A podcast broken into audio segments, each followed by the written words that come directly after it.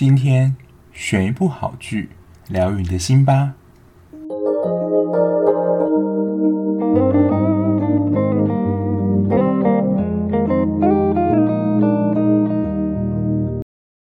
欢迎收听《绝句二百五》，我是小 B。大家现在有觉得我的声音听起来有点沉吗？其实是我本来有点想要明天早上再录音，结果就是可能今天。参加了一个我没有很想参加的一个，应该说被迫参加的研习，所以就是喝了太多咖啡因的东西，所以导致睡不着。然后就想说，好算了，赶快来录一下这一集，就避免拖到明天早上。然后明天早上呢，可能又有一些环境音没有办法录这样子。不过就是在开始之前呢，还是拜托大家一下，虽然我知道有点麻烦了，还是就是来听我的听众就是。基本上也是怕麻烦的人，就是如果你是使用 Apple Podcast，就是可以评分的 App 在听的话，就是麻烦帮我评分一下，跟如果就是方便的话，帮我撰写一下留言，就让我知道说节目可以有什么地方可以改善的。因为我自己承认啊，就是跟大家道歉，就是我看或是听一些其他人的 Podcast，就是我也是属于很懒的。回应或是评分人，不过我现在逐渐有在改善，就是如果我有在听的节目的话，都还是会去评分跟留下评论，所以就再麻烦大家啦。如果你刚好是使用可以评分的 App 的话，就帮我评分一下。那今天要跟大家分享的是一部蛮轻松的剧，因为之前就是连续看了《智异山》啊，或者一些很烧脑的剧，我就觉得说，哦天哪！就是感觉很累，然后就是需要中间有一点那种润滑，就轻松的剧来平衡一下。今天要介绍的是一部日剧，那它其实已经播完算一段时间了。那其实我在一开始的时候有收看前三集，因为这一部是在 KKTV 独播，然后那时候呢就是没有买，所以就只有前三集可以看到免费的。然后后来就是刚好有。抽到序号，所以我就是利用免费期间，就是把后半的看完了。就是《秘密内幕：女警的反击》这一部最早其实是有听众反映，我记得我是在做东京急诊室那一集，Mixer Box 下面有一个观众留言，就好像推荐这一部。当时我也好像就是在那个时候去看了前三集。那这一部《秘密内幕：女警的反击》，它是一部漫画改编的作品。就如果你是想要看一些轻松愉快剧的话，它其实有点像是单元剧，就是它可能每一篇都有一个虽然独立的故事，就是剧情上啊不是那种很连贯的，但你就是知道说主要角色之间的日常。说实在，我觉得它要播了一个大长篇，我觉得好像也是可以的。那它除了剧情主轴，其实我觉得蛮日常番之外，就是它在描述。派出所的生活，就是地方派出所的生活。我自己在看的时候，意外发现了，虽然就是他的职业就是选用了，不论是偶像剧或是各个剧当中警察，警察这个题材真的是多到不能再多了。可是我觉得他在警察这个题材呢，反而有一种小清新的感觉。我自己在看的时候啊，意外发现他在里面当中的。设定就是意外的看见职场人生中每一个职位它不同的样貌，包括他会有的行为、他的表现，还有可能主管的样子会是什么。然后这一部的主演是永野芽郁，她在里面饰演的是一位叫做川河麻衣的新鲜人女警。她在里面的造型我觉得真的蛮可爱，就是顶着一个小丸子头，就是前面有一个蛮齐的刘海。这一部一开始的表现手法，其实就是日剧蛮常用，就是像自我的独白这样，就是呃，今天天气很好，很高兴，就是我能够当上警察这样这种内心戏的自我的独白。他会来当警察，就是原本为了稳定的收入，但他真正的被分配到警局之后，才发现跟自己想象的警察生活或派出所生活不太一样。然后我在想，可能也是职业特性的关系，就是警察他们行动不会自己一个人行动，因为是避免落单的危险嘛。然后加上他们派出所真的也是一个还蛮小型的派出所，所以也可以说是他的同事兼队友，就是叫做圣子，是由户田惠梨香主演的。他虽然来到这个非常小的派出所，不过他曾经是被说成是精英警察的。那听到了一些传闻啦，他好像是被同事霸凌才调到现在的挺山派出所。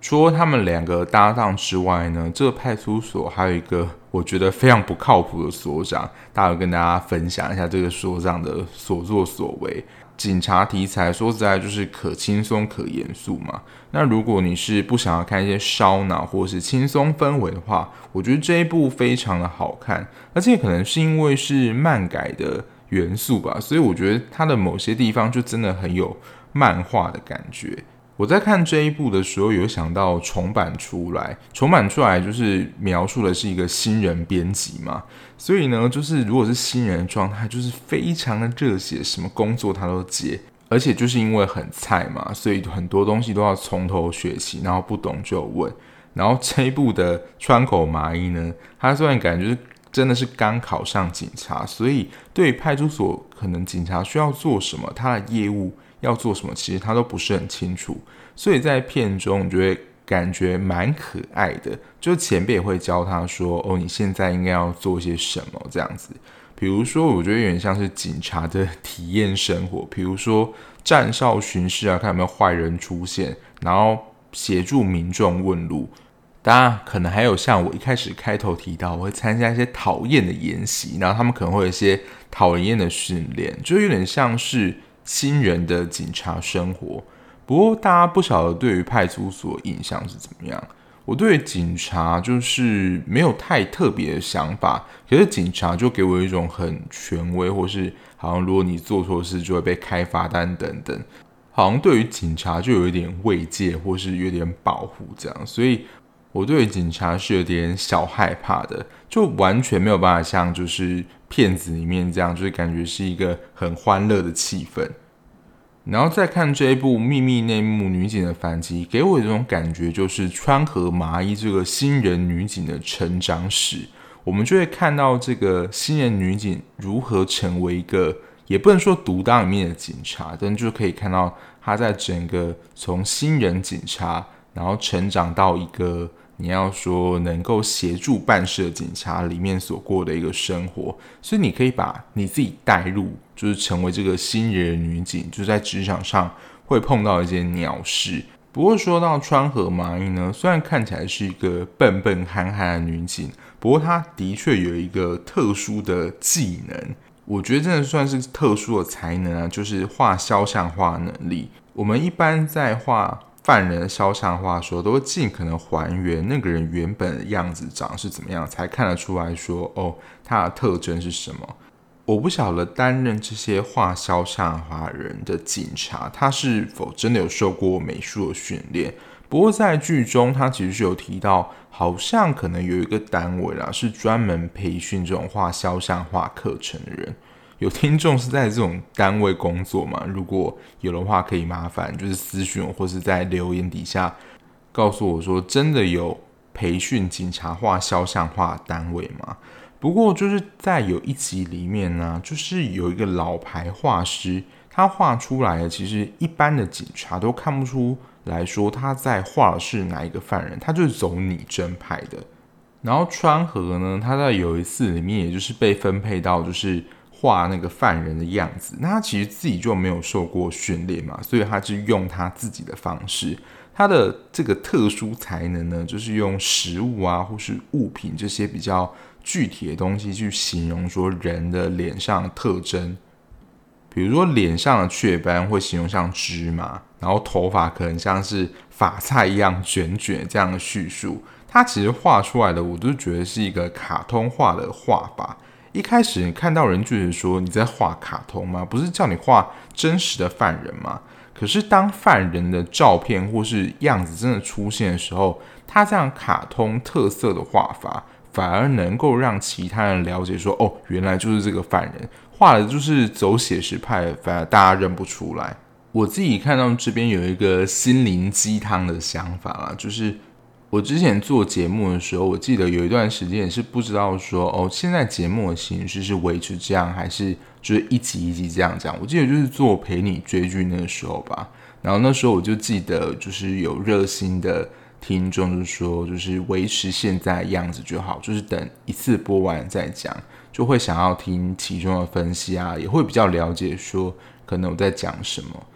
我就会得到一个想法啦，就是我自己做节目有我自己的方式，然后也可能有我自己的特色，就是走比较分析结构的方式，就走出自己的路啦，不一定要跟别人一样，所以我就期许这样勉励自己，就好像在剧情当中，大家都认为肖像画画犯人的肖像画都一定要走写实派，你真的画出那个犯人的样子。可是，就是像川河麻衣，他就用他自己特色，我觉得他真的很强，就是他会用一些实物啊，或是一些具体的物品，因为他们其实画犯人肖像画的时候，可能那个证人他就是在描绘东西的时候，其实没有办法很到位，可是他也是用他这样的自创方式，走出他个人风格的，就是肖像画的流派，算是卡通流吗？所以也因为在那一次的事件算立了大功，所以后来警察局呢，因为他原本他没有受过专业的肖像画训练，他们那时候的分局长吧，就还把川河送去做正式的肖像画训练。当然，他还是有保有他自己的特色啦。不过，川河虽然有刚刚讲的这个画肖像画才能，可是比较动态，像是行动要追捕犯人。他的临场反应可以看得出来，就真的不是他的强项，就是追不到犯人啊，然后容易跌倒啊，这种需要立即反应跟高强压的这种工作，我觉得就比较不适合他。所以如果就是真的要分配给他工作的话，我觉得文职的工作是比较适合他的。有点难想象，如果他被调去就是刑事单位的话，会有什么样的表现。不过以他的表现啦，就是真的要到第一现场去的话。我觉得可能还需要多磨练一下，所以就是在他这样的文职搭配之下，他的伙伴应该说他的搭档圣子呢，就是一个行动机动力很高的人。他就是我们在电视上会看到那种很像特务的女警一样，就跑超快啊，然后打劫犯人，就是也非常的精准。之所以我会觉得说这一部很像是一个川口麻衣的成长进化史。就是我们对他各个人生主题都有蛮多的面向了解。就在有一集，其实在讲马伊恋爱的事情，我们就知道说他就是一张白纸，恋爱零经验。在进入这个警局之前，当时啊，他在做基本教练。基本教练在军中可能就是一些稍息理政、香油传这些，然后在警局里面可能也是一些类似，就是有一些指令需要去训练跟遵守。然后他们就在训练过程当中，他其实就对一个消防员很心动，因为那个消防员的确也有给他一些协助跟帮忙，这样。就后来真的好不容易约出去之后，就是在约会的过程当中收到了紧急指令，就突然的要去执勤，然后就告吹了。这样，在这之前呢，我觉得他的前辈也看到，就是麻衣是没有恋爱经验的，所以他们其实，在局内也会做一些联谊什么的。可是他们真的去联谊的时候呢，他们不会想要透露他们自己的职业是什么。可是我觉得，如果以后真的交往的话，你还是必须要就是说你的职业是什么吧。因为其实那一场戏就是圣子跟麻衣他们是一起去联谊的，然后其实主要回答问题都是圣子，然后他的回答就是非常的你要说模糊跟就是没有非常的具体。当对方问他说你是什么职业的时候，他只说是公务员。公务员这个范围真的太广了吧？就警察啊，然后普遍我们所认为的公务人员、老师，可能都算在这个公务范围内。然后他只是说公务的行政人员。然后只有那一次，就是真的收到一个紧急的指令，然后就是真的需要飞奔出去，他才跟他们承认说他们是警察。当然我在想他们。没有想要直接说出他们职业就是警察，原因到底是什么？可能会给人一种女警很凶的感觉吗？或者是说警察可能随时都要出勤，像消防员那样没有办法有稳定的生活，所以才会隐藏他们自己的职业是什么？不过讲到女警啊，有一个话题想跟大家就是聊一下，因为女警算是在这个职场警察职场里面算是性别的少数。我不晓得现在大家就是工作，如果学生的话，可能就是大学科系啦。有一些科系的确就是男多女少，或是女多男少。像我大学的时候是念教育相关的，教育大概就是二比八的比例吧，就是八成都是女生。然后如果是工科的话，比如说电机啊、电子这些，就很明显，大概就是八比二，男生是八，女生是二，甚至比较人数女生更少，学校就是会有九比一这样的情形。对，然后在一些产业上，比如说工程师啊，或者是护理师这一些，就是这种男女的比例其实都是算蛮悬殊的。我不晓得大家会觉得说，你在这个职场当中，你是性别少数的那一方，你觉得是一个优势或是劣势呢？因为其实我之前有对于就是男的咨商师，其实这也是我论文的题目啦，就是去访问有一些男性的咨商师。有一些人的观点其实还不少哦，因为咨商师男生的话，其实在这个职场当中也算是少数啦。可是他们会觉得说，虽然是少数，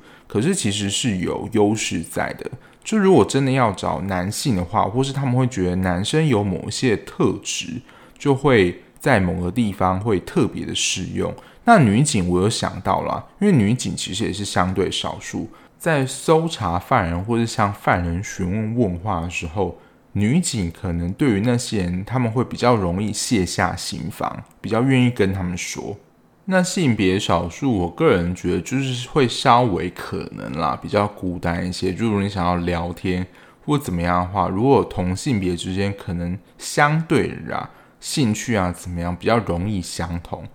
当然，可能还有另外一种情况了，就是你在单位当中是性别少数，所以呢，就是另外一个性别的人可能就会特别照顾你。这样，我不晓得，就是大家在自己的职场领域或是班级是怎么样呢？如果有其他想法的话，欢迎在底下留言。那刚刚讲到这个性别多数跟少数，因为在警界当中还是男性居多嘛，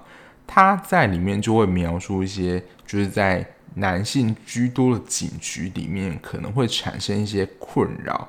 因为他们跟踪嫌疑犯可能就是要长时间埋伏或等待在那边，所以有可能会一整天都待在同一个地方，甚至是为了侦办一个案件，一个礼拜都住在警局里面。你要想一个礼拜住在警局里面，他的衣服什么有换吗？虽然我觉得一般的工作不会一个礼拜都住在同一个地方啦，可你想象一个画面或是一个感觉，就是我在吃东西的人，就是感觉到比较抱歉。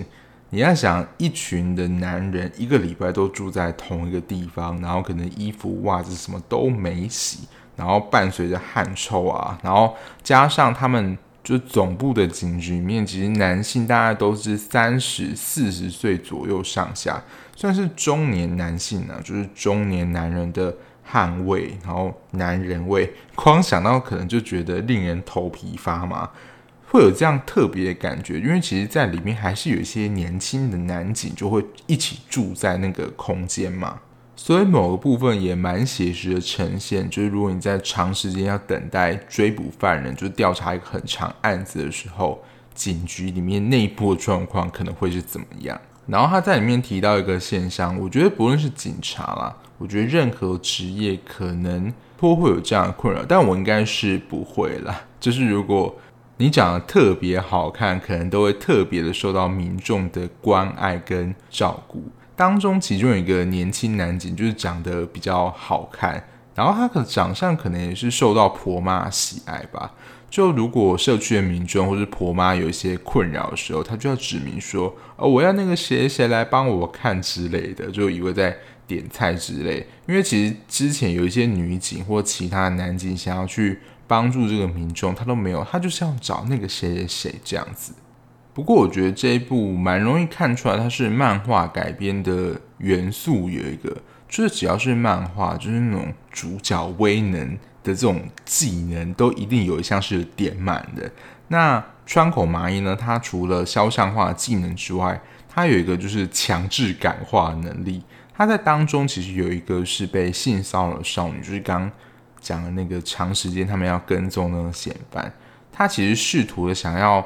让他讲出，就是他当下碰到那个色狼的情形。可是因为其实这个经验对他来说是一个创伤嘛。那创伤只要他再重新的想一次，去经历那个场景，其实对他来讲都是一个伤害。对，所以主角就是抱有这种初生之犊不畏苦，然后很诚恳的态度，强制的感化这个女学生，再一次的去描述这个犯人的长相，运用他独特的肖像画技能，就是确认说，哦，这个人到底是谁？这样，因为其实在这之前已经有很多的警察，包括原本麻衣去拜托他，这个女学生都是不愿再见他们的。后来就是因为。好几次的说明，跟他们承诺说一定会抓这个犯人之后，这个女孩才愿意配合。你不觉得说这个就是一个主角威能吗？而且可能就是真的展现出那种新人非常坚毅、不怕被打枪的那种感觉，然后不断去拜托他，然后总算就是得到了这个机会。所以整个这个剧啦，我们就会随着麻衣从一位真的是很菜鸟刑警。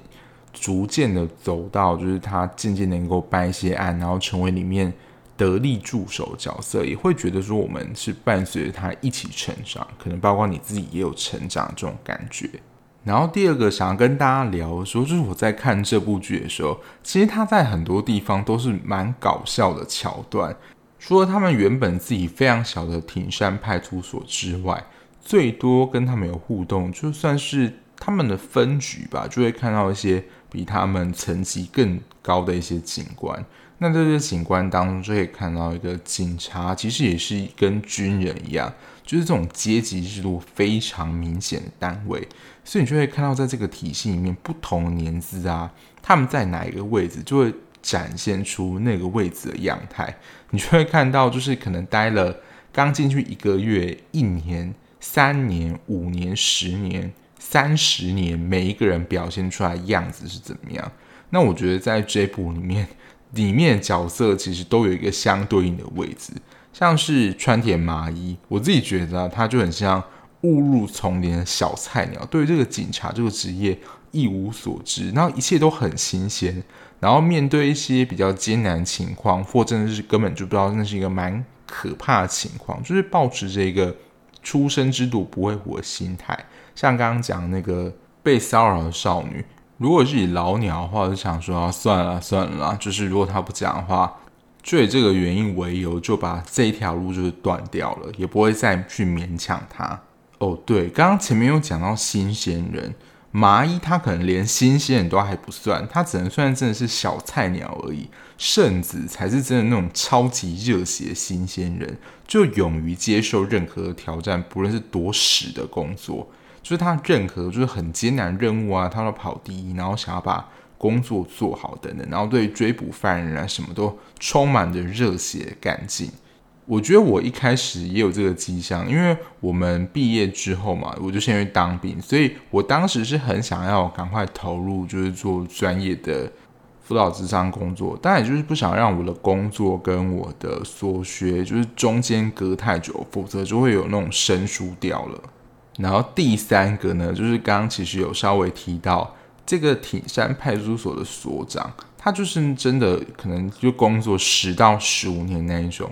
所抱持的心态就是多一事不如少一事，某种程度就好像是待退的状态。他对工作其实没有什么热情，就你不要惹事就好。然后就是如果有碰到事情的话，就是想一个安全下装。不过他自己背后的故事啊，就有点像是《火神眼泪》那样，就是消防工作出勤的时间不定，所以他前面三个小孩就是老婆要生的时候呢，他都是刚好在出勤不在。然后当然老婆可能就有一些小微词啊。那他在第四个小孩即将出生的时候呢，他就是已经准备排除万难，就是要陪着他老婆一起接生。他回归到就是比较专注在他自己的生活，不像是就是刚刚提到的小菜鸟跟热血新鲜，可能马上接到任务就会立即的去做。然后如果是回到这个署里面的话，其中有一个副署长，他的特色就是情绪化主管，就是很难以沟通。我在想，人们社会化开始就是学会看就是主管的脸色。如果主管今天心情不好的话，就自己真的要小心一点。那如果他今天心情好的话，可能每言几句就可能会比较早放你下班之类的。再来就是副署长，我刚刚特别就是为了讲这段，又重看这个片段，大家可以去看第一集。他们第一集有一个桥段，我觉得真的是非常的好笑。我刚刚在看的时候，觉得笑到不行。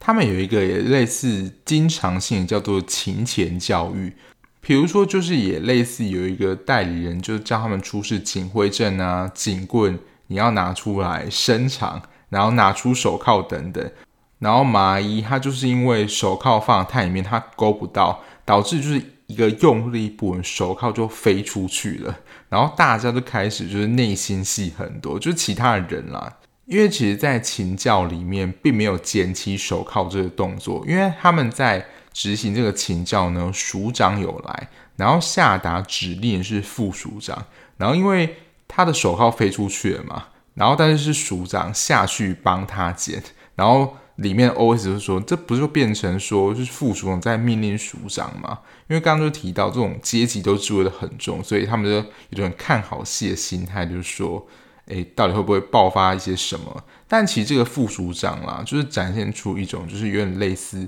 要拍署长的马屁，因为刚好他们这次勤前教育就是接近署长生日，要让署长留下好表现。还要就是设计一个为他庆生的桥段，然后圣子就是那种个性很直的人，然后就直接不小心脱口就是说无聊透顶，然后这时候呢，麻衣其实只在心里说是无聊，所以当然可能就是如果署长退休的话，副署长可能就会接任署长位置。那署长位置啊，我在想，可能除了可能透过一些考试晋升的方式啊，就是人事上应该也是有一些影响的。所以要升官啊，怎么样的，就是人脉之间这种培养，可能也都会出现在一些可能工作，可能我觉得至少五到二十年，就是你身上不同主管的位置里面，就是每个人可能都会碰到的事情。可是就是可能就会有一种人啊，特别去谄媚长官，可能你会在职场上会碰到的。接下来聊一下这部剧的剧名啦，就是《秘密内幕：女警的反击》，到底是有什么秘密呢？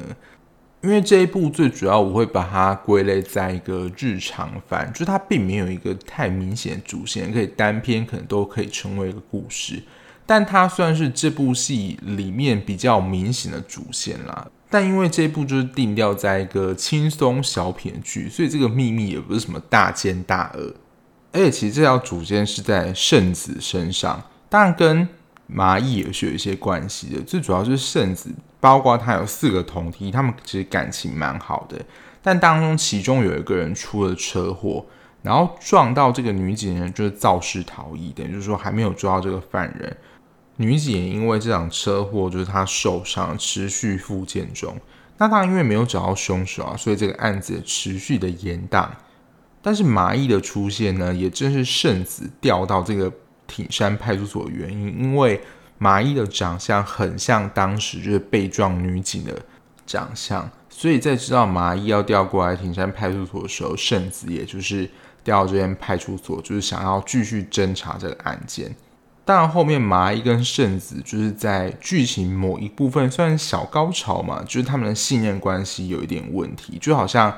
麻衣觉得自己被利用一样，就是为了要引出这个肇事逃逸的凶手。可是，就真的是一个，我觉得算是秘密吗？也算啦。可能就是都看了一些太 heavy 重口味的剧之后，就觉得说，哎，这个应该还好吧？这算是秘密吗？不过，我觉得，因为就算是这一部作品的定调，就是算是一个小品清新剧，所以如果它真的太重口味的话，反而会觉得这个反差太大或吃不消。所以，如果你喜欢重口味题材或者烧脑悬疑的话，这部完全不是，就可以先左转。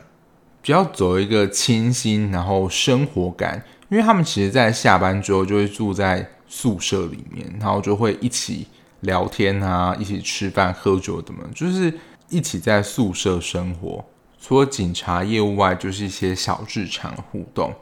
然后我真的要推一下，就是这一部的主题曲。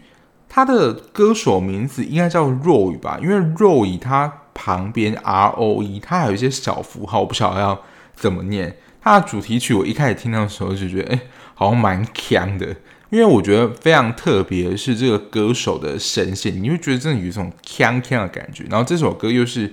有点小俏皮，就跟我平常会听的抒情风格真的非常不一样。可是我听久了，发觉其实这首歌蛮好听的。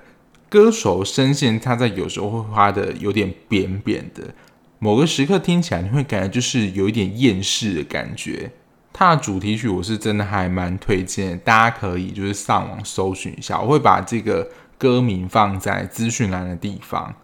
好，那今天就是跟大家分享这一部《秘密内幕：女警的反击》。如果想要找轻松搞笑剧，还有就是那种从非常基础的菜鸟新人，逐渐变成一个算是比较有能力的警察的话，这种成长曲线的剧的话，这一部也是蛮适合的。因为我自己非常喜欢的卡通就是《乌龙派出所》，虽然它不像《乌龙派出所》这么夸张啦，可是就会给我一种很轻松的氛围。